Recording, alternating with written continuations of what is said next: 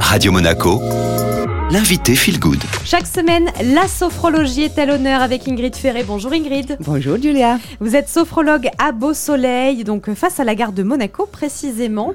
Alors aujourd'hui, on va voir en quoi la sophrologie peut-elle être utile dans le sport, Ingrid? Alors la sophrologie appliquée au sport sous forme d'entraînement sophrologique aide les sportifs, entre autres, à atteindre leurs objectifs, à se dépasser, à se faire confiance et à maîtriser le stress.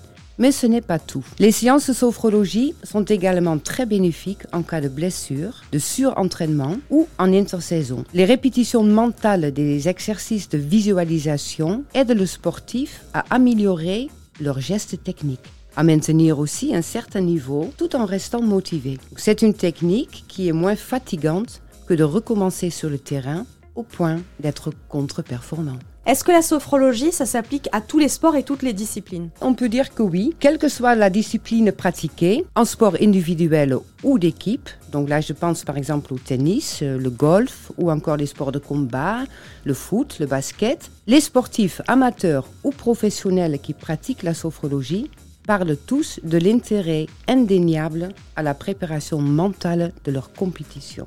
Cette préparation est une collaboration, et ça c'est très important aussi à souligner, entre le ou les sportifs, les entraîneurs, les préparateurs physiques et le sophrologue, qui est là pour ancrer davantage l'autonomie totale du sportif sur le terrain et pendant la compétition. Donc ça veut dire que le sportif peut complètement appliquer la sophrologie en étant autonome pendant la compétition. Absolument, il sera entraîné pour ça. Donc prenons l'exemple d'un joueur de tennis. Dans un match, le joueur se trouve 75% du temps face à lui-même, à se gérer seul parce que ce sont des temps morts. Alors les exercices et les techniques mises en place lui donnent l'opportunité d'optimiser ces temps morts, de rester concentré, de ne pas se laisser envahir par une frappe ou une balle ratée, et peut donc instantanément visualiser une technique corriger un geste mal exécuté. Alors vraiment, euh, dans le domaine sportif, à quel moment on va pratiquer la sophrologie?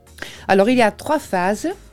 La première est la préparation technico-tactique pendant l'entraînement. Ensuite, on a l'anticipation positive de la compétition. Et en dernière, la phase de récupération. Donc on peut dire avant, pendant et après. Alors nous allons mettre l'accent sur la progression, coordination, concentration, sur l'état d'esprit, sur la canalisation de ses peurs et ensuite sur la récupération mentale, musculaire, douleur et sommeil. La sophrologie pour les sportifs. Merci beaucoup Ingrid. On se retrouve la semaine prochaine. D'ici là, vous pouvez réécouter, partager, noter le podcast. Rendez-vous sur Spotify, Deezer ou encore au chat.